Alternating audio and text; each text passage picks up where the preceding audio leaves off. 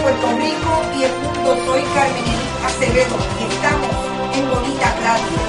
Y en Bonita Radio también, de transmisión instantánea por la red informativa, a través de diferentes emisoras de esa red informativa, entre el centro del país, el noreste, algunos sectores del área metropolitana y llegamos hasta Guadilla, Radio Grito Lares, Puntuado. Hoy tenemos información para todos ustedes, para todos ustedes. Gracias por estar en Bonita Radio. No se olviden. Y aquí tengo una musiquita prendida, pero la musiquita se fue. Buenos días y buenos días. Estamos y seguimos acá. Estamos, como les dije, en Bonita Radio. Esto es lo último. Y en esto es lo último tenemos un análisis súper interesante hoy de lo que está ocurriendo con la gobernadora de Puerto Rico y el posible nombramiento de la jueza del Tribunal Apelaciones, Mariteria Brignoni. ¿Por qué es importante? Porque estamos hablando del choque de los que antes eran amigos y ahora no son amigos. Gobernadora de Puerto Rico, gobernadora sucesoral Wanda Vázquez Garcet y el presidente del Senado Tomás Rivera Chats.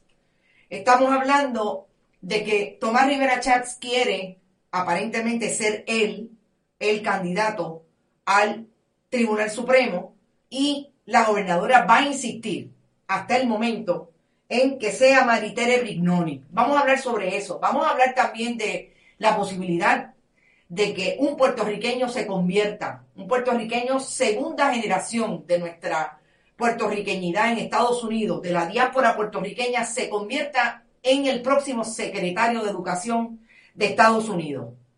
Vamos a hablar también de lo que es bueno y positivo en estos días, y es que Adriana Díaz está cosechando más logros. Y esta vez la pone la China. Va a estar literalmente participando de un evento deportivo del tenis de mesa con eh, un equipo internacional participando allí en la Liga China. Vamos a empezar por lo que va a ser una eh, primicia en términos del calendario de la gobernadora sucesoral y qué era lo que tenía en la mente cuando perdió la primaria. Esa primaria que, como sabemos, la gobernadora de Puerto Rico fue en un momento dado como secretaria del Departamento de Justicia y esa persona que hacía, eh, tenía visibilidad pública en el gobierno de Ricardo Rosselló Nevares, antes procuradora de las mujeres, planteó hasta el último momento que llegó a la fortaleza de Puerto Rico por el orden sucesoral, que no era política.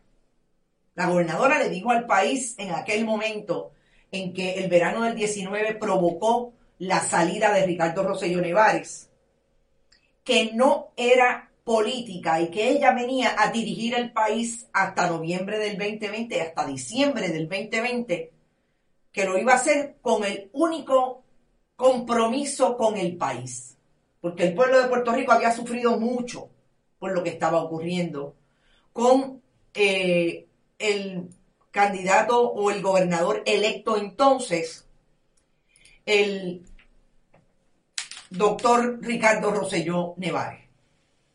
Hasta ese momento, el país entendió que iba a tener cierta estabilidad la gobernación de Wanda Vázquez Garcet, a pesar de que era una gobernación sucesoral. Eso quiere decir que no necesariamente la gobernadora iba a estar lista para lo que supone ser un primero, en el caso de ella, una primera ejecutiva y dirigir el país en el momento más crítico, no solamente por la crisis política que había en Puerto Rico, sino por todo lo que se estaba dando alrededor de las instituciones y cómo ha quedado el país después de los huracanes Irma y María. Dicho eso, tenemos entonces a una gobernadora sucesoral hoy, que ha venido de no ser, de decirle al país no ser política, asumir el primero de diciembre del 2019 la nueva de decirle a los puertorriqueños que, que sí, que ella lo había pensado bien y que definitivamente ella iba a correr, porque la gente se lo pedía. La gente le pedía hacer, eh, posicionarse en el ruedo político del Partido Nuevo Progresista. Ahí salió eh, quienes estaban en, en, el grupo de la gobernadora, quienes no estaban, etc. Pero hoy, por voz de la compañera Cintia López Cabán, confirmamos lo que sabíamos por diferentes fuentes, que la gobernadora de Puerto Rico, en un momento dado, en ese camino hacia convertirse en una candidata, como en efecto se convirtió en una candidata primarista del Partido Nuevo Progresista hacia la gobernación, empezó a colocar en posiciones claves a diferentes elementos del Partido Nuevo Progresista allegados a ella. Vino la pandemia y nos dimos cuenta que la gobernadora no solamente utilizó el espacio público, el poder político que tenía para allegar a los suyos, a los que la iban a ayudar a hacer la campaña, sino que también la pandemia fue esa excusa. Y el primer escándalo público que podemos adjudicarle a la presencia del esposo de la gobernadora, el juez Jorge Díaz Reverón, juez del Tribunal de Primera Instancia de Caguas. Fue...